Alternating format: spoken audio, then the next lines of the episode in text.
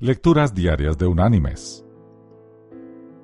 La lectura de hoy es tomada del Evangelio de Marcos. Allí en el capítulo 8 vamos a leer el versículo 36, que dice, ¿Qué aprovechará al hombre si ganare todo el mundo y perdiere su alma? Y la reflexión de este día se llama Afán efímero. La araña teje su tela a costa de un largo trabajo y de numerosas idas y vueltas. Entreteje sus innumerables hilos sin economizar su sustancia, pues saca el material de sus propias entrañas pero basta un escobazo para destruir esa obra de arte. El mismo insecto corre el riesgo de terminar brutalmente sus días bajo los pies de quien hace la limpieza. ¿No ocurre lo mismo con los humanos?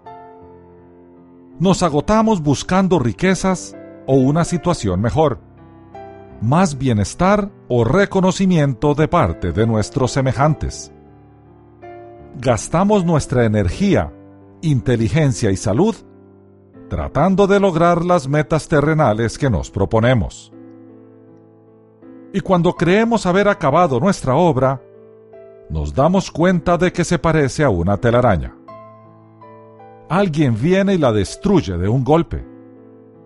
Una muerte anticipada un pariente cercano en drogas o alcoholismo, la infidelidad de un cónyuge o una tragedia económica. El golpe puede venir de cualquier parte. Engrandecí mis obras, escribió el rey Salomón. Edifiqué para mí casas, planté para mí viñas, me hice huertos y jardines. Fui engrandecido y he aquí, todo era vanidad y aflicción de espíritu. Mis queridos hermanos y amigos, en la economía del reino de Dios es más importante lo que somos que lo que tenemos.